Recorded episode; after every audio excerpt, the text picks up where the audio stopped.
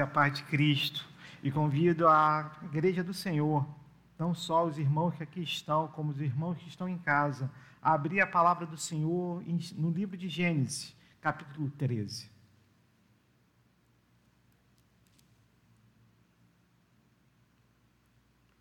Livro de Gênesis, capítulo 13. Diz assim a palavra do Senhor. Saiu, pois, Abrão do Egito para o Neguebe ele e a sua mulher e tudo que tinha, e Ló com ele. Era Abrão muito rico, possuía gado, prata e ouro. Fez as suas jornadas do Negueb até Betel, até o lugar onde primeiro estivera a sua tenda, entre Betel e Ai, até o lugar do altar que outrora tinha feito. E aí Abrão invocou o nome do Senhor. Ló, que ia com Abrão, também tinha rebanhos, gado e tendas e a terra não podia sustentá-los para que habitassem juntos, porque eram muitos os seus bens, de sorte que não podiam habitar um na companhia do outro. Houve contenda entre os pastores de gado de Abrão e os pastores de gado de Ló. Nesse tempo, os cananeus e os fariseus habitavam essa terra. Disse Abrão a Ló: Não haja contenda entre mim e ti, e entre os meus pastores e os teus pastores, porque somos parentes chegados. Acaso não está diante de ti toda a terra? Peço-te que te apartes de mim. Se fores para a esquerda, irei para a direita. Se fores para a direita, irei para a esquerda. Levantou Ló os olhos e viu toda a campina do Jordão, que era toda bem regada, antes de haver o Senhor destruído Sodoma e Gomorra, como o jardim do Senhor, como a terra do Egito, como quem vai para, para Zoar. Então Ló escolheu para si toda a campina do Jordão e partiu para o Oriente. Separaram-se um do outro. Habitou Abrão na terra de Canaã e Ló nas cidades da campina e ia armando as suas tendas até Sodoma. Ora, os homens de Sodoma eram maus e grandes pecadores contra o Senhor. Disse o Senhor a Abrão, depois que Ló se separou dele: Ergue os olhos e olha desde onde estás para o norte para o sul, para o oriente e para o ocidente, porque toda essa terra que vês eu te darei a ti e à tua descendência para sempre. Farei a tua descendência como o pó da terra, de maneira que, se alguém puder contar o pó da terra, então se contará também a tua descendência. Levanta-te, percorre essa terra no seu comprimento e na sua largura, porque eu te darei. E Abrão, mudando as suas tentas, foi habitar nos carvalhais de Manre, que estão junto a Hebron, e levantou ali um altar ao Senhor. Nos fala assim a palavra do Senhor. Amados, mês de ação de graça, mês de adorarmos ao Senhor e bendizemos o seu nome por tudo aquilo que ele tem feito, como o reverendo Vladimir nos falou. Mas precisamos lembrar como esse momento de ação de graças começou. O ano era 1621. O local, Nova Inglaterra, Massachusetts, nos Estados Unidos. A vila exata, eu vou tentar falar o nome, mas se não ficar com um sotaque muito bom, me perdoe. É Plymouth Colony. Se não for isso, é algo muito parecido. Né? E o grupo de colonos que ali estavam, estavam agradecendo a Deus.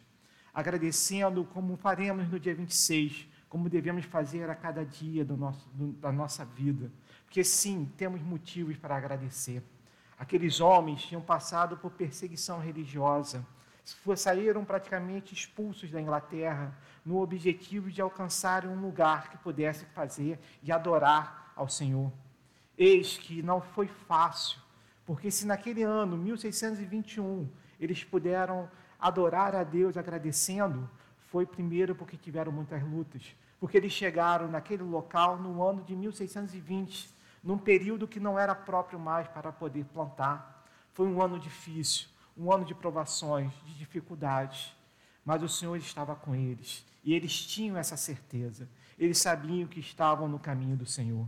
Eles tinham a certeza que no momento certo o Senhor os abençoaria. E eis que no ano seguinte, com a ajuda dos nativos daquele local, eles aprenderam a plantar milhos e outros produtos que se adaptavam àquela região e tiveram a primeira colheita. E em cima disso, eles agradeceram ao Senhor. E é aí que nasce o dia de ação de graças. É isso, é essa a visão que precisamos ter, porque precisamos também agradecer, como o reverendo Vladimir nos falou. Precisamos também andar no caminho do Senhor. E é sobre esse caminho que eu gostaria de falar sobre hoje, sobre vocês. Eu gostaria de falar como devemos, a cada momento de nossa vida, estarmos como Abraão no caminho do Senhor. Amados, o texto que nós falamos aqui começa não nesse texto, mas um pouco antes, no, capítulo, no final do capítulo 11, onde nós temos a, a listagem dos descendentes de Sem. Eis que esse capítulo começa, acaba nos falando sobre Tera, Terá, perdão, Tera que era pai de Abrão, de Naô e de Arã. E nos fala que Arã faleceu ainda na terra de Ur. Nos fala que seu filho Ló, então, passa a viver sob o cuidado do seu avô Terá. E só que Tera resolveu não ficar na terra de Ur, resolveu começar uma caminhada, uma jornada na direção de Canaã. Mas ele não chega à terra de Canaã, ele para em Arã, e ali Tera morre. Abraão então pega seu sobrinho, Ló, para como seu filho, e começa a cuidar dele. Nesse momento, chegamos ao capítulo 12 de Gênesis, que eu gostaria de convidar você que mantivesse a sua Bíblia aberta e pudéssemos ler os primeiros versículos, porque ali nós temos o chamado de Deus para Abraão, para Abraão ainda. Diz assim a palavra do Senhor: Ora, disse o Senhor a Abraão: Sai da tua terra, da tua parentela e da casa de teu pai e vai para a terra que te mostrarei. De ti farei uma grande nação e te abençoarei e te engrandecerei o nome. Se tu uma bênção. Abençoarei os que te abençoarem e amaldiçoarei os que te amaldiçoarem. Em ti serão benditas todas as famílias da terra. E assim o texto continua nos dizendo que Abraão, obedecendo ao Senhor, ouvindo esse chamado, segue, sem saber para onde ia, mas confiando no Senhor, sabendo que o caminho que ele estava seguindo era o caminho do Senhor. o texto vai continuar nos falando que Abraão vai sair da, da parte norte, ou seja, ele chega primeiramente na terra de Canaã, na parte norte, onde ele se encontra entre Betel e Ai, onde ele ali erege um altar para adorar ao Senhor. Após esse momento, ele começa a andar para o sul da terra de Canaã, na direção de Negueb. O Negueb, na tradução, seria dizer uma, uma terra seca. Né? E naquele local, caminhando para aquela terra, Abrão acha fome. E naquele momento ele toma uma decisão de ir para o Egito. E ao ir para o Egito, ele percebe que a sua esposa, por ser uma mulher bonita, Sarai, ele pede então que ela não se identifique como sua esposa, e sim como sua irmã. E assim ela entra na terra do Egito. Eis que Faraó sabe que uma mulher muito bonita chega à sua terra e busca para poder estar no seu harém. Só que Deus, que é fiel, que mostra o seu verdadeiro caminho, começa então a trazer pragas para o Egito. Faraó, entendendo o sinal de Deus, chama Abrão e pergunta: O que você nos fez? Que loucura é essa? E devolve a sua esposa e conduz ele graciosamente para fora da sua terra.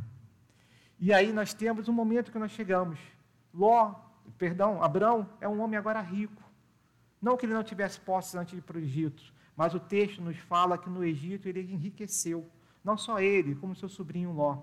E agora ele começa uma jornada de volta para a terra de Canaã.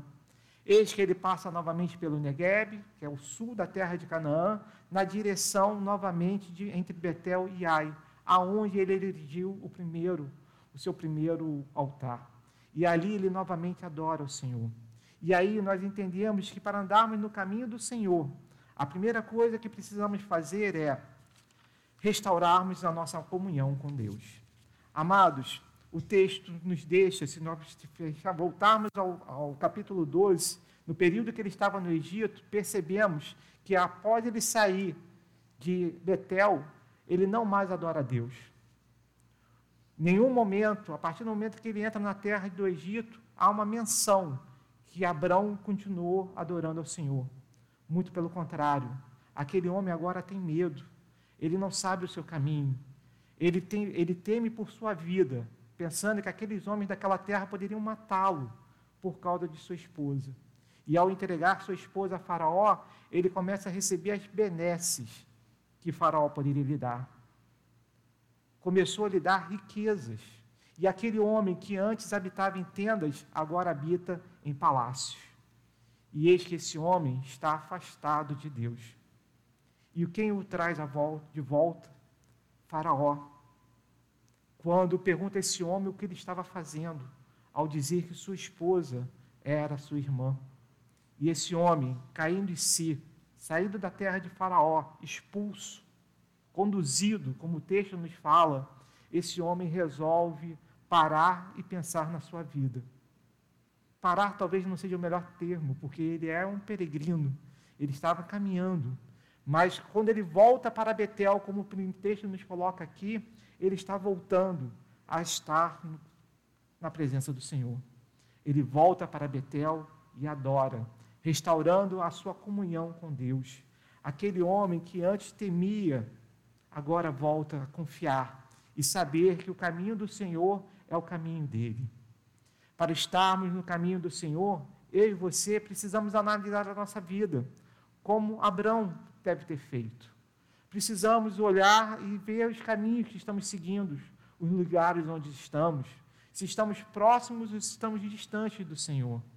Precisamos a cada momento pararmos e pensarmos se aquilo que fazemos é um verdadeiro testemunho, se estamos sendo verdadeiramente sal e luz para esse mundo para que possamos fazer a diferença, para que possamos verdadeiramente apresentar ao Senhor a todos aqueles que não conhecem, aqueles que estão lá fora e que ainda não conhecem o Senhor.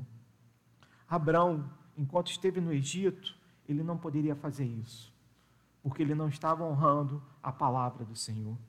Mas ao voltar para Betel, ele sim, ele voltou a invocar o Senhor como diz Jeremias no capítulo 29, versículos 12 e 13.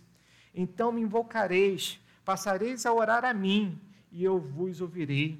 Buscar-me-eis e me achareis, quando me buscardes de todo o vosso coração. A cada momento, nós precisamos, para podermos restaurar nossa comunhão, estarmos buscando o Senhor verdadeiramente com todo o nosso coração, porque temos uma certeza porque só como buscarmos o Senhor, o Senhor está pronto para nos receber, porque Ele nunca está longe de nós. Mesmo quando erramos, mesmo quando seguimos caminhos que são talvez desprezíveis ao Senhor, Ele está conosco. Porque não há um momento da nossa vida que podemos estar afastados do Senhor. E é interessante, porque eu li para vocês agora Jeremias 29, versículo 12 e 13, mas o versículo de número 11 é o Senhor falando com o povo e diz assim: eu é que sei que pensamentos tenho a seu respeito, diz o Senhor, pensamentos de paz e não de mal, para vos dar o fim que desejais. É isso que nós precisamos pensar. O Senhor está conosco.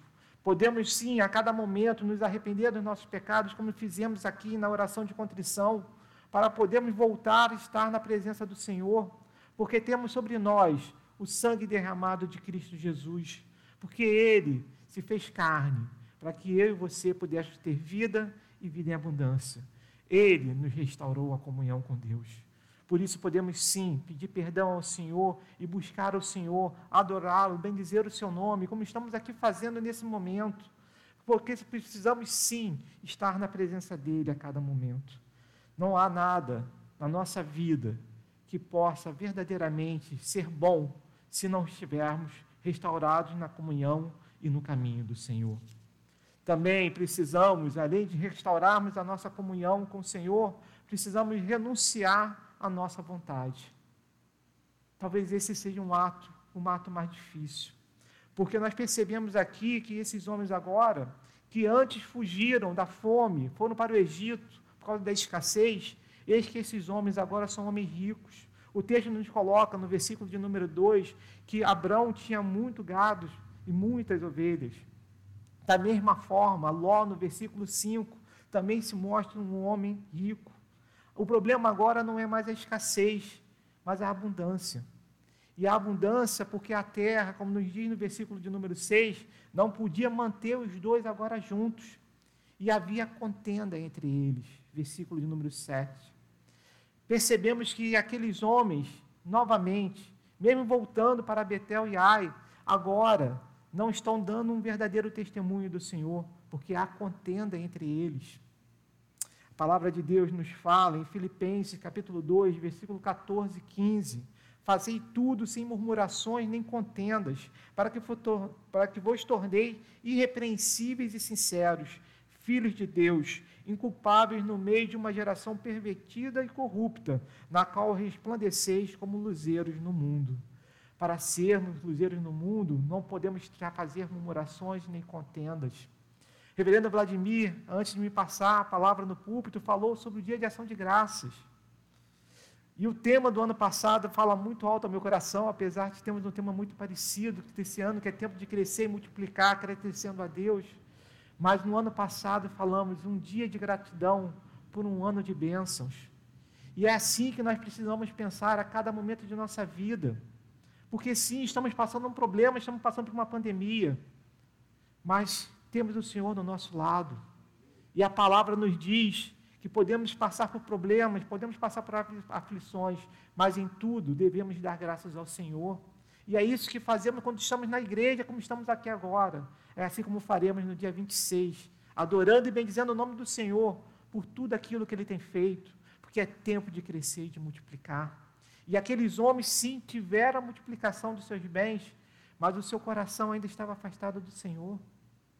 Temos duas visões aqui, eu queria comparar agora Abrão com Ló. Abrão, mais velho, naquele momento, o patriarca daquela família, um dos patriarcas de Israel tio de Ló. Aquele homem tinha autoridade. A palavra nos fala no capítulo 12 que quando ele saiu né, da terra de Ur, ele tinha 75 anos quando foi chamado Senhor, pelo Senhor. Um homem de idade, um homem que deveria ser respeitado, um homem que poderia decidir qual terra ele queria e aonde o seu sobrinho deveria ficar. Mas esse homem, que foi repreendido por Faraó, que volta para Betel, para voltar à comunhão com o Senhor, esse homem agora sabe o seu lugar. Esse homem assume a humildade e a confiança no Senhor em todos os seus atos. E que esse homem, que poderia simplesmente decidir e ordenar ao seu sobrinho que ficasse em algum lugar, resolve passar esse privilégio para Ló. Esse homem agora confia no Senhor e sabe que o Senhor que o chamou no capítulo 12 e disse que ele seria uma bênção, daria para ele um local para que ele pudesse habitar com a sua família, conforme a promessa dele. Esse homem sabia que poderia deixar seu sobrinho escolher, sem problema nenhum, porque o local onde ele estivesse, o Senhor estaria abençoando. E aí nós percebemos que a atitude de Abraão abranda um problema que havia na família. Ele, ao trazer a Ló o direito de poder escolher, ele, dá, ele acaba, talvez, com uma, uma briga muito grande que estava acontecendo, como nos diz o versículo de número 7. E a palavra de Deus, em Romanos, capítulo 12, versículo 18, nos fala: se possível, quando depender de vós, tende paz com todos os homens. É isso, é esse o comportamento que aquele que, que realmente anda no caminho do Senhor e abre mão da sua vontade, faz. Esse, nós, como, como servos do Senhor, como igreja, não podemos murmurar, não podemos nos envolver em contendas. Precisamos, naquilo que depende de nós, buscarmos a paz com todos os homens, porque dessa forma é que verdadeiramente seremos luzeiros para esse mundo. Verdadeiramente poderemos apresentar o Senhor, porque dessa forma, sim, as pessoas vão ver que nós somos diferentes. E sim, e se nós não somos diferentes, se nós estamos nos amoldando a esse mundo, se nós não abrimos mão da nossa vontade, com certeza há algo de errado. E é isso que havia em Ló. Se nós percebermos, a atitude de Ló é totalmente diferente. Diz o versículo 10 que Ló levantou os olhos e viu a campina do Jordão. Ele olhou e viu a beleza daquela terra ele viu aquela planície e viu que ela parecia com a terra do Egito. Aquele local onde eles se afastaram de Deus, mas o local que trouxe riquezas para ele. E ele viu ali, naquela, naquela referência, como diz ali o texto, ele viu a possibilidade de ter uma vantagem. Talvez ele tenha pensado naquele momento, tem um ditado né, que diz que farinha pouca, meu pirão primeiro. E foi isso que Ló pensou. Ló não quis honrar o seu tio. Ló não pensou em tudo aquilo que aquele homem tinha feito por ele. Abraão não tinha necessidade de levar Ló com ele. Poderia deixar, ter deixado ele na terra de U, abandonado a sua própria sorte. Mas Abraão leva ele, abençoando, guardando. Nesse momento, Abraão novamente o abençoa. E não para por aí. Se avançarmos no texto, no capítulo 14, veremos uma guerra de quatro reis contra cinco, onde Ló é feito prisioneiro, é levado cativo. E seu tio, Abrão, sabendo naquele momento que Ló e sua família era cativa, vai atrás dele, recupera-o e faz ele voltar para sua casa em segurança. Esse mesmo tio, no capítulo 18, quando Deus, com dois dos seus anjos, está na sua presença, dizendo que vão destruir Sodoma e Gomorra, sabendo que Ló, que além de ter lembrado da terra do Egito, o texto vai nos falar que a sua tenda foi se aproximando cada vez mais de Sodoma. Ou seja, uma terra de homens maus, afastados de Deus, mas aquele homem, Ló, queria estar perto deles, até o momento que ele vai e começa a morar, residir nessa cidade. E no capítulo 18, Abraão, sabendo que seu sobrinho mora ali, tenta interceder e salvar Ló. E assim o consegue. Esse homem, Ló, não reconhece o que seu tio faz por ele, em nenhum momento. E tenta escolher o melhor para si. Só que ele não percebe que ao fazer isso, ele está fazendo como nos fala a primeira carta de João, capítulo 2, versículo 15. Não ameis o mundo como as coisas, não ameis o mundo nem as coisas que há no mundo. Se alguém amar o mundo, o amor do Pai não está nele. Amados, estamos no mundo sim, mas nós não somos do mundo. Precisamos ser sal e luz precisamos fazer a diferença. Não podemos querer as coisas do mundo e nem trazê-las para a nossa vida. Porque se nós amamos as coisas do mundo, nós não amamos a Deus.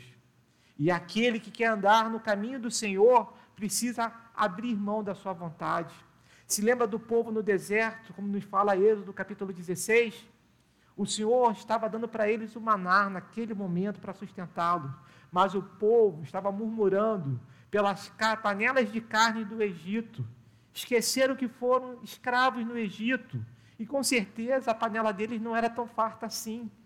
Mas eles queriam aquilo de volta.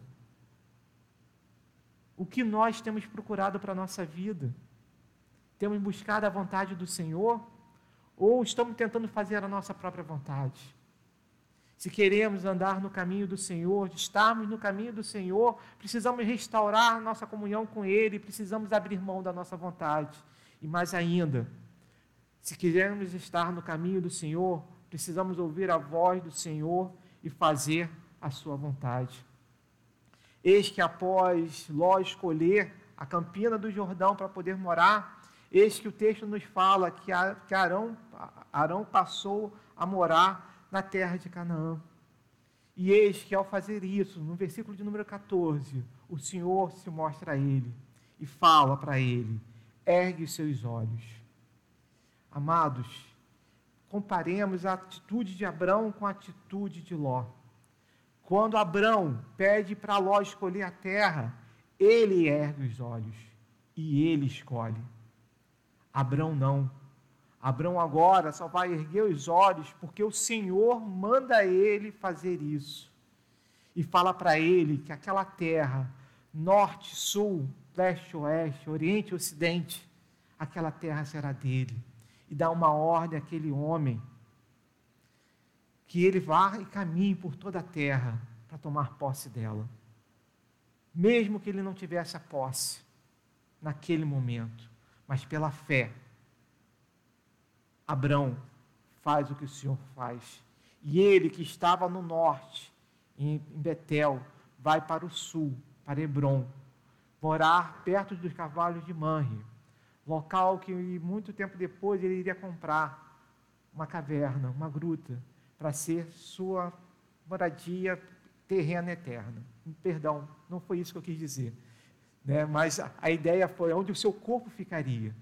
Que é a caverna de Macpela, o campo de Macpela, né? porque eternamente ele está nos braços do Pai, como todos nós estaremos. E é isso que nós precisamos pensar. Abraão, no versículo 15, no versículo 16, tem novamente ratificado a promessa que ele seria a bênção, que ele possuiria a terra e que ele seria multiplicado, que ele seria uma grande nação. A nós temos também essa, essa promessa sobre as nossas vidas. Precisamos, sim, adorar e bendizer o Senhor, reconhecendo que a soberania de Deus sobre as nossas vidas precisa ser a cada segundo. Precisamos, a cada passo que damos, olhar e, bendizer, além de bendizer o Senhor, pedimos a Ele a orientação para que onde nós devemos andar. Precisamos nos restaurar a nossa comunhão. Precisamos abrir mão da nossa vontade e precisamos aprender a ouvir a voz do Senhor. E Abrão, diz o texto no final, ali naquele local onde ele recomeça a residir, após andar toda a terra, sabe, conhecer a terra que Deus estava dando para ele. Ele erege um novo altar, edifica um novo altar e ali adora o Senhor. Esse homem começa a sua caminhada em Betel, adorando ao Senhor. Ele se afasta do Senhor no Egito, volta para Betel, faz volta à comunhão com o Senhor em Betel, adorando novamente, e vai e segue a sua vida adorando o Senhor. É esse o convite para aqueles que andam no caminho do Senhor.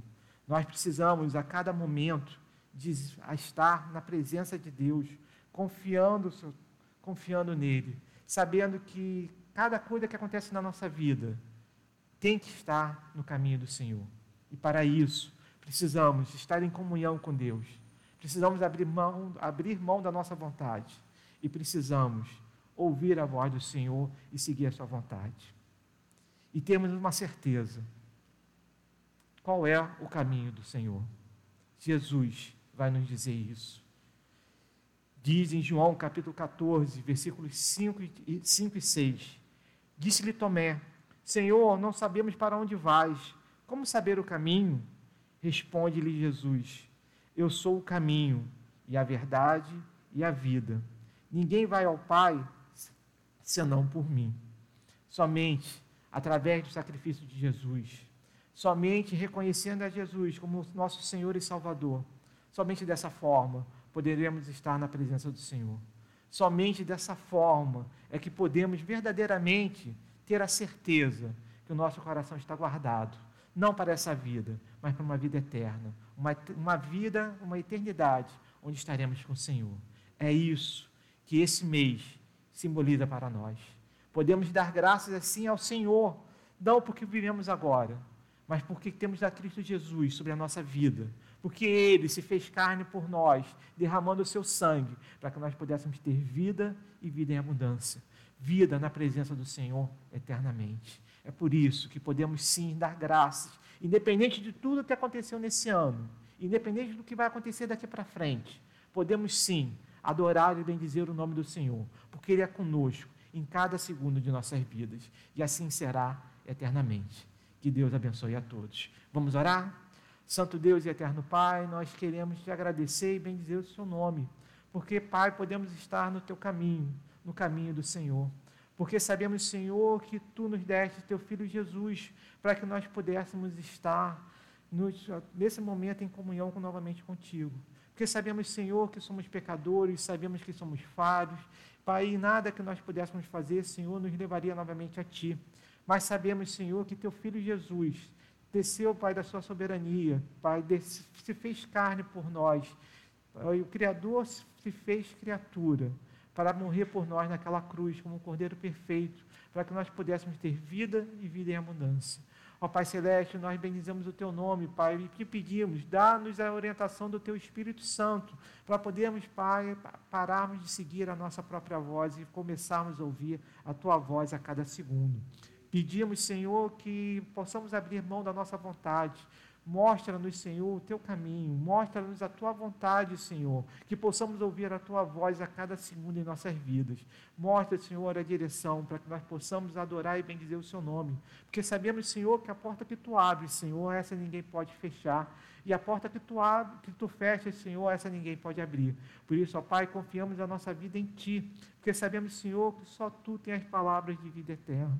Somente Tu, Senhor, através do Teu Filho Jesus, Pai, nos conquistou naquela cruz, é que podemos estar caminhando conforme a Tua vontade. Por isso, te adoramos e bendizemos o Teu nome. E te agradecemos, Senhor, fiados no nome santo do Teu Filho Jesus. Amém, Senhor.